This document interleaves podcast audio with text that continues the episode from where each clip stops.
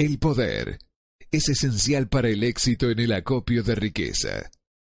Los planes son inertes e inútiles si no se dispone del poder suficiente para transformarlos en acción.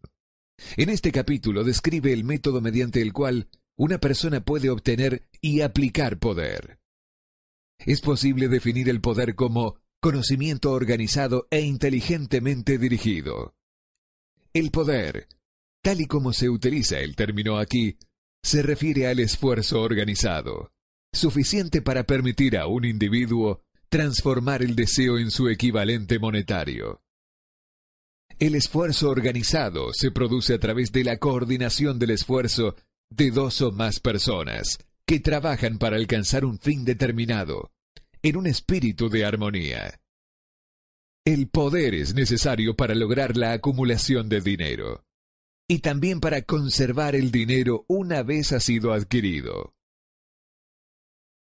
Averigüemos cómo se puede obtener el poder. Si el poder es conocimiento organizado, estudiemos las fuentes del conocimiento. A. Inteligencia infinita.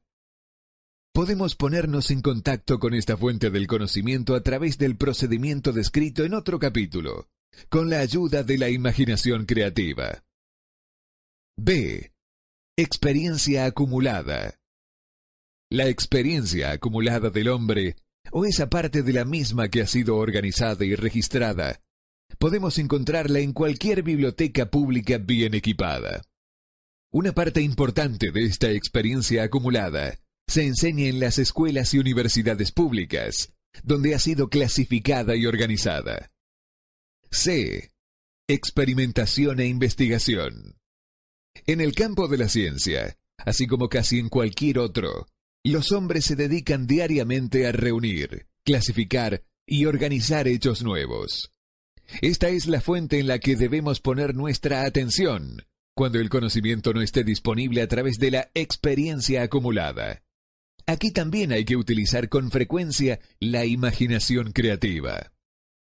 El conocimiento puede ser adquirido a partir de cualquiera de las fuentes antes citadas y convertido en poder mediante la organización de ese mismo conocimiento en planes definidos y expresando esos planes en términos de acción. El examen de estas tres grandes fuentes de conocimiento pone ya de manifiesto la dificultad con la que se encontrará quien se apoye exclusivamente de sus únicos esfuerzos a la hora de reunir el conocimiento y expresarlo a través de planes definidos en términos de acción. Si sus planes son amplios y si contemplan amplias proporciones, debe inducir, en general, a otros a cooperar con él, antes de poder inyectar el necesario elemento de poder en ellos. Gane poder por medio de un equipo de trabajo. El equipo de trabajo puede ser definido como coordinación de conocimiento y esfuerzo en un espíritu de armonía entre dos o más personas para el logro de un objetivo definido. Ningún individuo tendrá un gran poder sin tener el equipo de trabajo a su disposición. En un capítulo anterior ya se han dado instrucciones para la creación de estrategias para transformar el deseo en su equivalente monetario. Si usted lleva a cabo esas instrucciones con perseverancia e inteligencia y utiliza la discriminación en la selección del equipo de trabajo, su objetivo estará medio alcanzado, incluso antes de que empiece a darse cuenta de ello. Así, para que comprenda las potencialidades intangibles del poder de que dispone mediante un equipo de trabajo adecuadamente seleccionado, Explicaremos aquí las dos características del principio del equipo de trabajo, una de las cuales es de naturaleza económica y la otra de naturaleza psíquica. La característica económica resulta obvia. Cualquier persona podrá conseguir ventajas económicas rodeándose del asesoramiento, el consejo y la cooperación de un grupo de personas dispuestas a prestarle una ayuda honesta, en un espíritu de perfecta armonía. Esta forma de alianza cooperativa ha sido el fundamento de casi todas las grandes fortunas. Su comprensión de esta gran verdad puede llegar a determinar definitivamente su estatus financiero. La fase psíquica del principio del equipo de trabajo es mucho más difícil de captar. Quizás usted pueda admitir una sugerencia significativa a partir de la siguiente afirmación. No hay dos mentes que se junten sin crear por esto una tercera fuerza invisible e intangible que puede enlazar con una tercera mente. Tenga presente que solo hay dos elementos conocidos en todo el universo, energía y materia. Se sabe muy bien que la materia puede ser descompuesta en unidades de moléculas, átomos y electrones. Estas son unidades de materia que pueden ser aisladas, separadas y analizadas. Asimismo, estas son unidades de energía. La mente humana es una forma de energía, una parte de la cual es de naturaleza espiritual. Cuando las mentes de dos personas se coordinan en un espíritu de armonía, las unidades espirituales de energía de cada mente forman una afinidad que constituye la fase psíquica del equipo de trabajo. Hace ya más de 50 años, Andrew Carnegie fue el primero en llamar mi atención sobre el principio del equipo de trabajo, o más bien sobre la faceta económica del mismo. El descubrimiento de este principio fue el responsable de la elección del trabajo de mi vida. El equipo de trabajo del señor Carnegie estaba compuesto por unos 50 hombres, de los que él se supo rodear con el propósito definido de fabricar y vender acero. Él atribuía toda su fortuna al poder conseguido producto de ese equipo de trabajo. Si se analiza la historia de cualquier hombre que haya acumulado una gran riqueza, y las de muchos de aquellos que han acumulado fortunas modestas, se descubrirá que todos ellos han empleado consciente o inconscientemente el principio del equipo de trabajo. No se puede acumular ningún gran poder por medio de ningún otro principio. ¿Cómo multiplicar el poder de su cerebro? La energía es el grupo de ladrillos universales de la naturaleza, a través de los cuales ella construye cada cosa material en el universo, incluso al hombre, y toda forma de animal y vida vegetal. A través de un proceso que solo la naturaleza puede entender completamente, ella traduce la energía en materia. Los ladrillos de la naturaleza están disponibles para el hombre en la energía comprometida al pensar. El cerebro del hombre es comparable con una batería eléctrica. Es sabido que un grupo de baterías eléctricas proporcionarán más energía que una sola de ellas. También es un hecho bien conocido que toda batería individual da energía en proporción al número y capacidad de las células que contiene. El cerebro funciona de una forma parecida. Esto explica el hecho de que algunos cerebros sean más eficientes que otros y conduce a la siguiente e importante afirmación. Un grupo de cerebros coordinados o conectados en un espíritu de armonía entregarán más energía de pensamiento que un solo cerebro, del mismo modo que un grupo de baterías eléctricas proporcionarán más energía que una sola batería. A través de esta metáfora, se hace evidente que el principio del equipo de trabajo contiene el secreto del poder obtenido por hombres que se saben rodear de otras personas con cerebro. De ello se desprende otra afirmación que nos conducirá a una comprensión más exacta de la fase psíquica del principio del equipo de trabajo. Cuando un grupo de cerebros individuales se coordina y funciona en armonía, la energía generada incrementada por esa alianza se vuelve algo que está a disposición de cada uno de los cerebros particulares que forman parte del grupo. Es sabido que Henry Ford empezó su carrera empresarial con el obstáculo de la pobreza, la falta de erudición y la ignorancia. También es un hecho bien conocido que en el inconcebible corto tiempo de 10 años, el señor Ford logró superar esos tres obstáculos y 25 años más tarde, se había convertido en uno de los hombres más ricos de los Estados Unidos. Si relacionamos con este hecho el conocimiento adicional de que los progresos más rápidos del señor Ford se hicieron patentes a partir del momento en que se convirtió en amigo personal de Thomas A. Edison, empezaremos a comprender cuál puede ser la influencia de una mente sobre la otra. Avancemos un paso más y consideremos el hecho de que las más increíbles hazañas de Ford empezaron a producirse tras haber conocido a Harry Firestone, John Burroughs y Luther Burbank, cada uno de los cuales era un hombre de gran capacidad cerebral. Y habremos encontrado nuevas pruebas de que el poder se puede producir mediante la amistosa alianza de las mentes. Hay pocas dudas de que Henry Ford es uno de los hombres mejores informados en el mundo de los negocios y en la industria.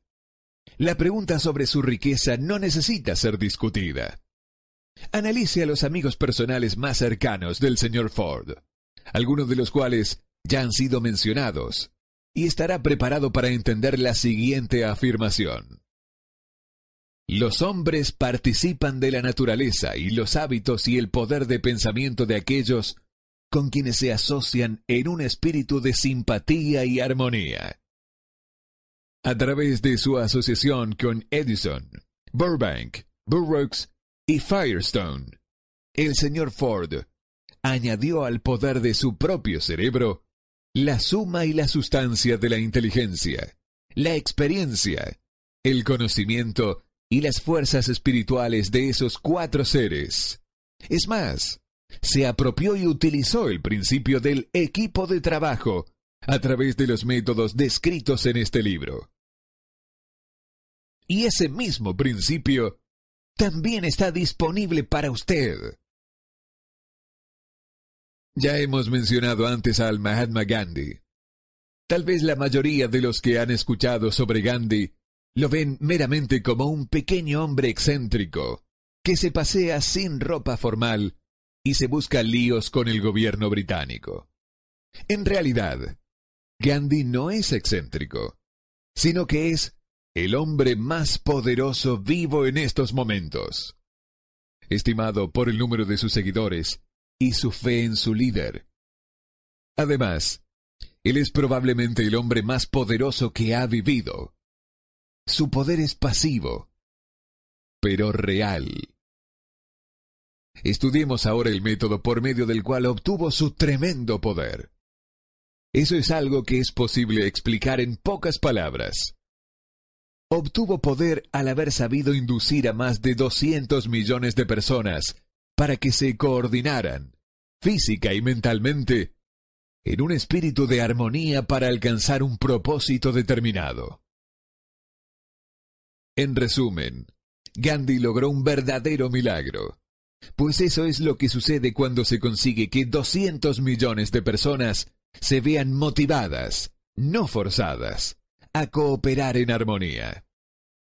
Si usted duda de hacer que dos personas, sean las que fueren, cooperen en un espíritu de armonía durante cualquier período de tiempo prolongado, Toda persona que dirige una empresa sabe muy bien lo difícil que resulta que los empleados trabajen juntos en un espíritu parecido, aunque solo sea mínimamente, a la armonía. La lista de las fuentes principales de las que se puede obtener poder está encabezada, como hemos visto, por la inteligencia infinita. Cuando dos o más personas se coordinan en un espíritu de armonía y trabajan juntas para alcanzar un objetivo definido, se sitúan a sí mismas, por medio de esa alianza, en posición de absorber poder directamente de la gran reserva universal de la inteligencia infinita. Se trata de la mayor fuente de poder existente. Es la fuente hacia la que el genio y todos los grandes líderes se vuelven, tanto si son conscientes de ese hecho como si no. Las otras dos grandes fuentes de las que es posible obtener el saber requerido para la acumulación de poder no son ni más ni menos fiables que los cinco sentidos del hombre. Y todos sabemos que los sentidos no siempre son fiables. La inteligencia infinita no falla. En capítulos posteriores, se describirán adecuadamente los métodos para contactarse con mayor facilidad con la inteligencia infinita. Este no es ningún curso de religión. Ninguno de los principios fundamentales descritos en este libro debería interpretarse como algo que tiene la intención de interferir con los hábitos religiosos de cualquier persona, ya sea de forma directa o indirecta. Este libro tiene el único fin de instruir acerca de cómo transformar el propósito definido del deseo de obtener dinero en su equivalente monetario. Lea, piense y medite a medida que vaya leyendo. El tema no tardará en desplegarse ante usted en su conjunto, y entonces podrá ver con la perspectiva necesaria. Lo que está viendo ahora son los detalles de cada uno de los capítulos separados. El poder de las emociones positivas.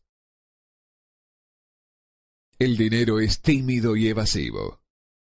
Tiene que ser procurado y obtenido por métodos no muy distintos a los que emplea una persona enamorada y decidida, que persigue a la pareja de sus sueños. Coincidiendo con ello, el poder utilizado en el acto de cortejar al dinero no difiere tanto del que se ocupa para cortejar a una mujer. Para que ese poder se utilice con éxito, en la obtención del dinero, debe ser mezclado con la fe, debe ser mezclado con el deseo, debe ser mezclado con la perseverancia, debe ser aplicado mediante un plan, y ese plan debe ser puesto en marcha. Cuando el dinero aparece en grandes cantidades, fluye hacia aquel que lo acumula con la misma facilidad con que el agua fluye hacia abajo. Existe una gran corriente invisible de poder que puede compararse con la de un río, excepto que una parte fluye en una dirección, y se lleva consigo a todos los que se encuentran en ese lado de la corriente, en dirección a la riqueza, y la otra lo hace en la dirección opuesta, y se lleva hacia la miseria y la pobreza a todos los que no logran salir de ella. Todo aquel que haya acumulado una gran riqueza reconoce la existencia de esta corriente de la vida. Consiste en un proceso de pensamiento. Las emociones positivas del pensamiento forman el lado de la corriente que le lleva a uno hacia la fortuna. Las emociones negativas forman el lado de la corriente que conducen a uno hacia la pobreza. Esto contiene un pensamiento de una gran relevancia para todo el que esté siguiendo este libro con la idea de acumular una fortuna. Si se encuentra usted en el lado de la corriente de poder que conduce a la pobreza, esto puede servirle como una especie de remo, mediante el cual impulsarse a sí mismo hacia el otro lado de la corriente. Pero solo le servirá mediante la aplicación y el uso la simple lectura y juicio sobre lo que lee, ya sea en un sentido o en otro, no le beneficiará en lo absoluto. Algunas personas pasan por la experiencia de alternar entre el lado positivo y negativo de la corriente, estando algunas veces en el lado positivo y otras en el negativo. La caída de Wall Street de 1929 barrió con millones de individuos del lado positivo al lado negativo de la corriente. Estos millones están peleando, algunos de ellos con desesperación y miedo, para volver al lado positivo de la corriente. Este libro fue escrito especialmente para esos millones. La pobreza y la riqueza suelen cambiar de lugar cuando la riqueza ocupa el lugar de la pobreza. El cambio se produce a través de planes bien pensados y cuidadosamente ejecutados. La pobreza, en cambio, no necesita de plan alguno. No necesita que la ayuden, porque es enérgica y ruda. En cambio, la riqueza es reservada y tímida y, por lo mismo, tiene que ser atraída. Cualquiera puede desear riquezas, y la mayoría lo hace, pero solo unos cuantos saben que un plan definitivo, más un deseo ardiente por la riqueza, son los únicos medios confiables para conseguir riquezas. La felicidad se encuentra en hacer, no solo en poseer. Capítulo 11 El misterio de la transmutación del sexo. El décimo paso hacia la riqueza. El significado de la palabra transmutar es, en lenguaje sencillo, el cambio o transferencia de un elemento o forma de energía en otro. La emoción del sexo permite alcanzar un cierto estado mental. Debido a la ignorancia que se tiene sobre el tema, este estado mental suele asociarse con el físico y los aspectos esencialmente físicos, debido a las influencias impropias a las que la mayoría ha estado sometida en el proceso de obtención de conocimiento sobre el sexo. Han dejado bastante de lado los mentales. La emoción del sexo tiene en el fondo de sí misma la posibilidad de tres potencialidades constructivas que son 1. La perpetuación de la humanidad. 2. El mantenimiento de la salud. No tiene parangón como agente terapéutico. 3.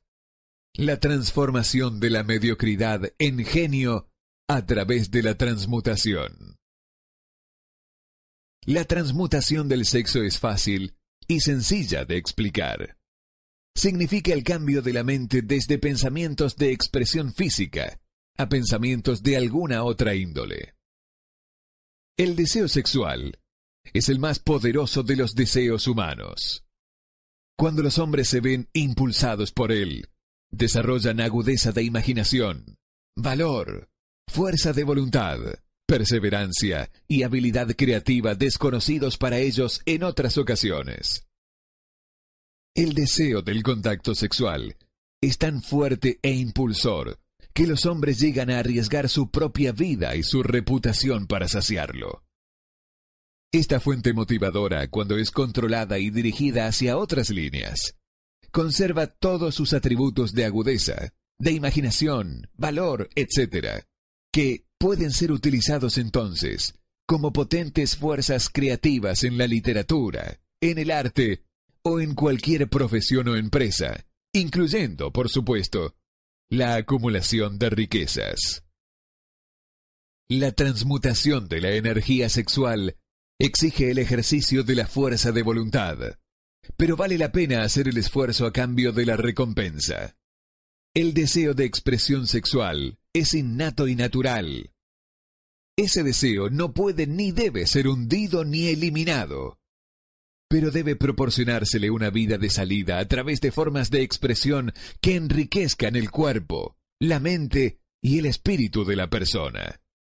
Si no se le proporciona esa vía de escape, por medio de la transmutación, buscará vías de salida mediante canales puramente físicos. Si se controla el agua de un río durante un tiempo, es posible construir una presa, pero en último término, el río buscará una salida. Lo mismo puede decirse de la emoción del sexo. Puede quedar sumergida y ser controlada durante un tiempo, pero su propia naturaleza hace que ande siempre a la búsqueda de medios de realización. Si no se transforma en algún otro esfuerzo creativo, encontrará una vía de salida mucho menos valiosa. Relación de logro en naturalezas sexuales muy desarrolladas. La persona que ha descubierto cómo proporcionar a la emoción sexual una vía de salida a través de alguna forma de esfuerzo creativo puede considerarse muy suertuda. La investigación científica ha puesto en evidencia los siguientes hechos significativos. 1.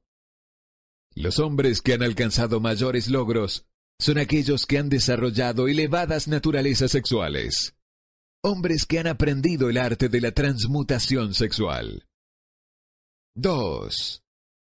Los hombres que han acumulado grandes fortunas y alcanzado un reconocimiento notable en la literatura, el arte, la industria, la arquitectura y las profesiones en general, fueron motivados por la influencia de una mujer.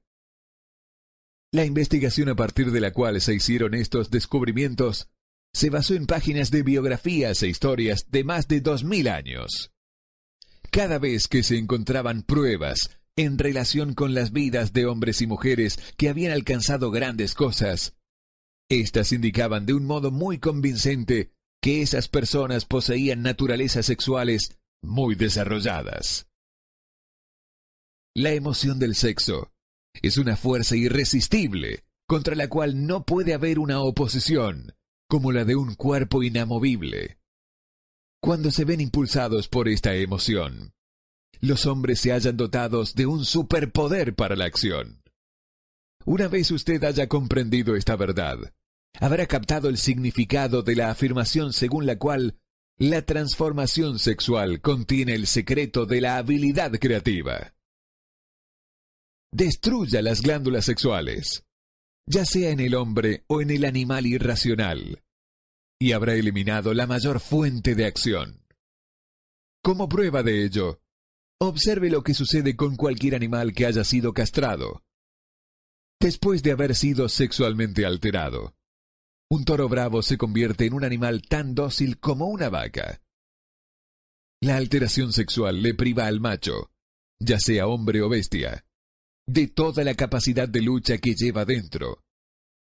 La alteración sexual de la hembra tiene el similar efecto. Los diez estímulos de la mente. La mente humana responde a estímulos con los cuales puede ser excitada para alcanzar elevados grados de vibración, conocidos como entusiasmo, imaginación creativa, deseo intenso, etc. Los estímulos a los que la mente responde con mayor libertad son 1. El deseo de expresión sexual 2. Amor 3 un deseo ardiente de alcanzar fama, poder o ganancias financieras, dinero. 4. Música. 5. Amistad entre personas del mismo sexo o con las del sexo opuesto. 6. Una alianza de equipo de trabajo, basada en la armonía de dos personas o más que se alían entre sí para el progreso espiritual o temporal. 7. El sufrimiento mutuo, como el vivido por personas que se ven perseguidas. 8. Autosugestión. 9. Temor. 10. Narcóticos y alcohol. El deseo de expresión sexual se encuentra a la cabeza de la lista de estímulos, por ser el que con mayor efectividad eleva la mente e inicia el giro de las ruedas de la acción física. Ocho de los estímulos de esta lista son naturales y constructivos. Dos de ellos son destructivos. Esta lista se ha presentado aquí con el fin de permitir que usted efectúe un estudio comparativo de las grandes fuentes de la estimulación mental. A partir de ese estudio, verá con facilidad que la emoción del sexo es, con mucha ventaja, el más intenso y poderoso de todos los estímulos de la mente. Esta comparación es necesaria como una base para probar la afirmación que la transmutación de energía sexual puede elevarlo al estado de genio. Permítanos averiguar qué significa ser un genio. Algún sabiondo ha dicho que un genio es un hombre que lleva el cabello largo, come con descuido, vive solo y sirve de objetivo para quienes hacen los chistes. Una definición mucho mejor de un genio es un hombre que ha descubierto cómo aumentar la intensidad de pensamiento hasta el punto de poder comunicarse libremente con fuentes de conocimiento no disponibles, a través de la proporción ordinaria del pensamiento. Cualquier persona que piense querrá hacer más preguntas referentes a esta definición de lo que es un genio. La primera pregunta a plantear sería, ¿Cómo puede uno comunicarse con las fuentes del conocimiento que no estén disponibles a través del pensamiento ordinario? La siguiente pregunta sería, ¿hay fuentes de conocimiento conocidas que solo estén disponibles para los genios? Y en tal caso, ¿cuáles son esas fuentes y cómo se las puede alcanzar exactamente? Aportaremos pruebas que podrá utilizar como evidencia a través de la experimentación propia y al hacerlo así, también contestaremos a esas interrogantes. El genio se realiza a través del sexto sentido. La realidad de la existencia del sexto sentido ha sido bastante bien establecida. Es la imaginación creativa. La facultad de la imaginación creativa es algo que la mayoría de la gente no ocupa nunca a lo largo de su vida, y si lo hace suele sucederles por mero accidente.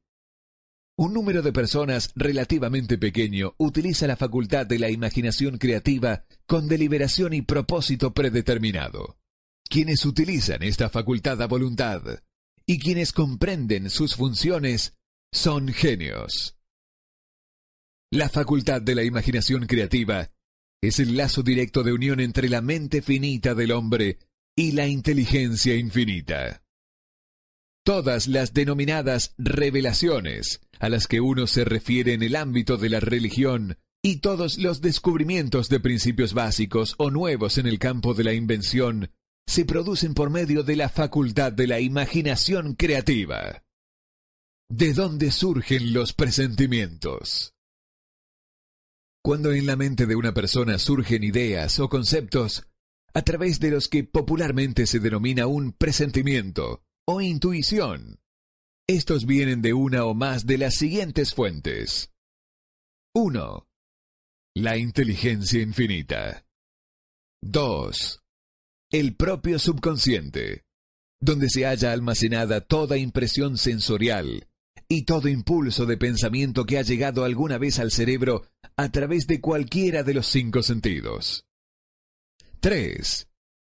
De la mente de alguna otra persona que acaba de expresar el pensamiento, o que esboza o describe la idea o concepto a través del pensamiento consciente.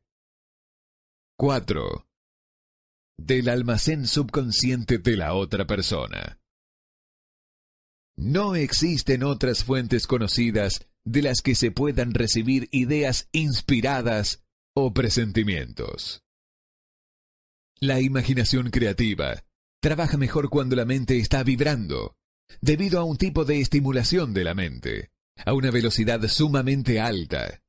Es decir, cuando la mente está funcionando a una velocidad de vibración mayor que la del pensamiento común y corriente. Cuando la acción del cerebro ha sido estimulada por medio de uno o más de los diez estímulos mentales, esa acción tiene el efecto de elevar a la persona muy por encima del horizonte del pensamiento común y le permite visionar distancia, perspectiva y calidad de pensamientos no disponibles en el plano inferior, como los que se producen cuando uno se halla enfrascado en la solución de los problemas de la rutina empresarial y profesional. Cuando uno se eleva hasta ese nivel de pensamiento más elevado por medio de cualquier forma de estimulación mental, un individuo ocupa casi la misma posición que otro que ha ascendido en un avión hasta una altura desde la que puede observar más allá de la línea del horizonte, que limita su campo de visión cuando se encuentra en tierra. Más aún, mientras se encuentra en ese nivel de pensamiento, el individuo no se ve atado por ninguno de los estímulos que acotan y limitan su visión, mientras afronta los problemas de ganar lo suficiente para cubrir las tres necesidades básicas que tiene planteadas. Alimento, ropa y cobijo. Se encuentra entonces en un mundo de pensamiento del que se han eliminado con tal efectividad los pensamientos cotidianos y ordinarios, como lo están los valles y colinas y otras limitaciones de la visión física para el que se encuentra en un avión. Mientras se encuentra en este plano exaltado del pensamiento, la facultad creativa de la mente recupera libertad para la acción.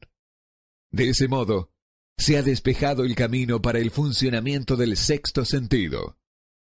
El individuo se vuelve receptivo a ideas que no hubieran acudido a su mente en otras situaciones. El sexto sentido es la facultad que marca la diferencia entre un genio y un individuo ordinario. El incremento de la capacidad creativa. La facultad creativa se hace más alerta y receptiva a factores que se originan fuera del subconsciente de la persona. Ello sucede en mayor medida cuanto más se la utiliza, más se basa en ella el individuo y más le plantea exigencias de impulsos para el pensamiento. Esta facultad se puede cultivar y desarrollar solo a través del uso. Aquello que conocemos como conciencia opera por completo a través de la facultad del sexto sentido. Los grandes artistas, escritores, músicos y poetas llegaron a serlo porque adquirieron la costumbre de confiar en la pequeña voz silenciosa que nos habla desde dentro a través de la facultad de la imaginación creativa. Se trata de un hecho bien conocido por las personas que poseen una imaginación aguda, el que sus mejores ideas proceden de los llamados presentimientos. Hay un gran orador que no alcanza la grandeza hasta que no cierra los ojos y empieza a confiar por completo en la facultad de la imaginación creativa. Cuando se le preguntó por qué cerraba los ojos, justo antes del clímax de su oratoria, contestó, Lo hago porque entonces hablo a través de ideas que me llegan desde fuera de mí. Uno de los financieros mejor conocidos y de mayor éxito de los Estados Unidos tenía el hábito de cerrar los ojos durante dos o tres minutos antes de tomar una decisión. Cuando se le preguntó por qué lo hacía, contestó, Con los ojos cerrados, soy capaz de usar una fuente de inteligencia superior. ¿Cómo consigue un inventor sus mejores ideas? Mediante el proceso de cultivar y utilizar la capacidad creativa, el ya fallecido doctor Elmer R. Gates, de Chevy Chase, Maryland, creó más de 200 patentes útiles. Su método es significativo e interesante al mismo tiempo para todo aquel que se sienta atraído por alcanzar el estatus de genio, a cuya categoría perteneció el Dr. Gates, sin la menor duda. El Dr. Gates fue uno de los científicos más grandes del mundo, aunque menos conocidos por el gran público. En su laboratorio, disponía de lo que él llamaba su sala de comunicación personal. Era una estancia a prueba de ruidos y ordenada de tal manera que todo destello de luz podía ser eliminado. Estaba equipada con una pequeña mesa, sobre la que siempre había una libreta. Delante de la mesa, en la pared, había un panel de conmutadores eléctricos que controlaban las luces. Cuando el Dr. Gates quería utilizar las fuerzas disponibles para él, a través de su imaginación creativa, entraba en la sala. Se sentaba ante la mesa. Apagaba las luces. Y se concentraba en los factores conocidos del invento en el que estaba trabajando. Permanecería en esa posición hasta que las ideas empezaban a aparecer en su mente en conexión con los factores desconocidos del invento. En una oportunidad, las ideas acudieron a su mente con tal rapidez que se vio obligado a escribir durante casi tres horas. Cuando los pensamientos dejaron de fluir y examinó las notas que había tomado, descubrió que contenían una minuciosa descripción de principios sin precedente alguno entre los datos conocidos del mundo científico. Además, la respuesta a su problema quedó inteligentemente presentada en aquellas notas. De esta forma, el Dr. Gates completó más de 200 patentes, que habían sido empezadas pero no terminadas por cerebros descabellados. La evidencia de la verdad de esta afirmación está en la Oficina de Patentes de los Estados Unidos. El Dr. Gates se ganaba la vida sentándose para recibir ideas destinadas a individuos y empresas. Algunas de las más grandes corporaciones estadounidenses le pagaron importantes cantidades por hora solo por sentarse para recibir ideas. La facultad de razonamiento suele resultar defectuosa porque, en buena medida, se ve guiada por la experiencia acumulada. No todo el conocimiento que uno acumula por medio de la experiencia es acucioso. Las ideas recibidas a través de la facultad creativa son mucho más fiables, por la misma razón de que vienen de fuentes más confiables que cualquier otra que esté disponible para la facultad de razonamiento de la mente. Los métodos empleados por los genios están disponibles para usted. La principal diferencia entre el genio y el inventor ordinario de cachivaches puede hallarse en el hecho de que el primero trabaja a través de su facultad de imaginación creativa, mientras que el chiflado no sabe nada de esa facultad. El inventor científico hace uso tanto de la facultad sintética como de la facultad creativa de la imaginación. Por ejemplo, el inventor científico, cuando comienza un invento, organiza y combina las ideas conocidas o los principios acumulados gracias a la experiencia, empleando para ello su facultad sintética, la facultad de razonamiento. Si descubre que ese saber acumulado es insuficiente para llevar a cabo su invento, entonces utiliza las fuentes de conocimiento de que dispone a través de su facultad creativa. El método que emplea varía con cada individuo, pero este es, en esencia, el procedimiento. 1. Estimula su mente de modo que funcione en un plano superior al normal, y para ello ocupa algunos de los 10 estímulos mentales u otro estimulante de su elección. 2. Se concentra en los factores conocidos, la parte terminada de su invento, y crea en su mente una imagen perfecta de los factores desconocidos, la parte no acabada de su invento conserva esa imagen en su mente hasta que ha sido captada por el subconsciente. Luego se relaja, elimina toda clase de pensamiento y aguarda que la respuesta que busca surja en su cerebro. A veces, los resultados son definitivos e inmediatos. En otras ocasiones, los resultados son negativos, dependiendo del estado de desarrollo del sexto sentido o de la facultad creativa. Edison probó más de 10.000 combinaciones diferentes de ideas a través de la facultad sintética de su imaginación, antes de conectar con la facultad creativa, y entonces fue cuando encontró la respuesta que le permitió perfeccionar la lámpara incandescente. Su experiencia fue similar cuando inventó el fonógrafo. Existen numerosas pruebas fehacientes de la existencia de la facultad de la imaginación creativa. Disponemos de esas pruebas gracias al análisis exacto de personas que se han convertido en líderes en sus campos de actuación, sin haber tenido una educación muy amplia.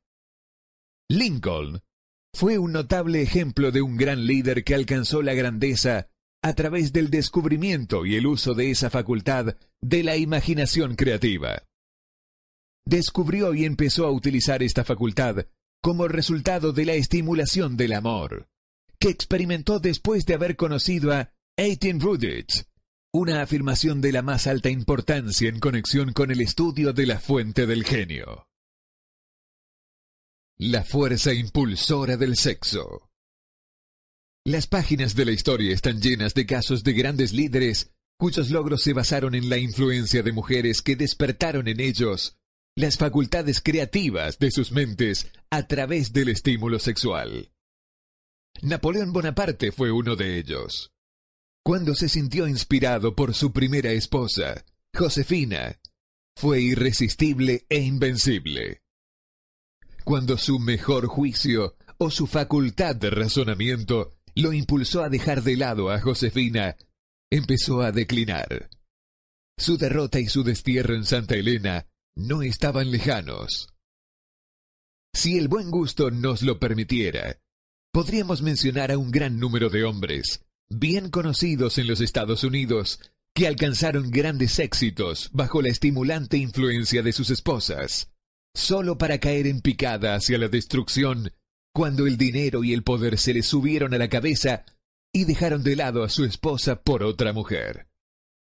Napoleón no fue el único hombre en descubrir que la influencia sexual, procedente de una fuente correcta, es mucho más poderosa que cualquier sustituto de la eficacia que pueda crearse solo por la razón. La mente humana responde al estímulo. Entre los más grandes y poderosos estímulos se encuentra el del sexo. Cuando se la controla y se la transforma, este poder impulsor es capaz de elevar a los hombres a esa más alta cota de pensamiento que les permite domar las fuentes de la preocupación y las pequeñas molestias que se interponen en su camino en el plano inferior. Lamentablemente, solo los genios han hecho el descubrimiento. Otros han aceptado la experiencia del impulso sexual sin descubrir uno de sus principales potenciales un hecho que es responsable de un gran número de otros, comparado con el número limitado de genios.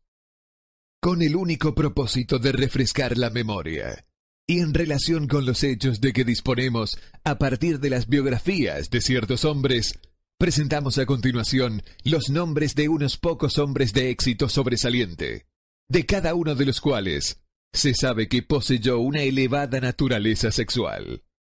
El genio, que era indiscutiblemente suyo, encontró su fuente de poder en la energía sexual transmutada.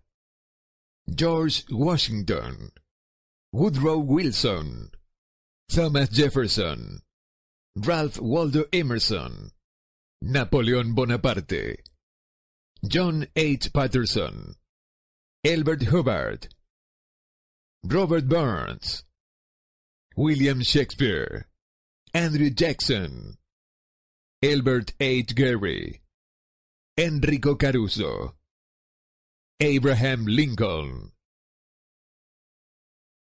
El propio conocimiento que usted tenga acerca de las biografías de los grandes hombres le permitirá engrosar esta lista. Encuentre, si puede, a un solo hombre en toda la historia de la civilización que alcanzara un éxito extraordinario en cualquier campo y que no se viera impulsado por una naturaleza sexual bien desarrollada. Si no quiere fiarse de las biografías de hombres que han muerto, haga un inventario de aquellos que usted conozca como hombres de grandes logros, y vea si puede descubrir entre ellos a uno solo que no posea una elevada naturaleza sexual. La sexualidad es la energía creativa de todos los genios. Nunca ha existido ni existirá un gran líder, constructor o artista al que le falte esa fuerza impulsora del sexo. Espero que nadie malinterprete estas afirmaciones en el sentido de que todos los que poseen una elevada naturaleza sexual son genios. El hombre alcanza solo el estatus de genio cuando estimula su mente de manera tal que puede utilizar las fuerzas disponibles a través de la facultad creativa de la imaginación. La energía sexual es el principal de los estímulos capaz de producir este ascenso. La simple posesión de esa energía no basta para producir un genio. La energía tiene que ser transmutada de un deseo de contacto físico en alguna otra forma de deseo y acción, antes de que le eleve a uno al grado de genio. Lejos de convertirse en genios gracias a unos grandes deseos sexuales, la mayoría de los hombres se degradan a sí mismos con una mala interpretación y utilización de esa gran fuerza hasta alcanzar el estatus de animales inferiores.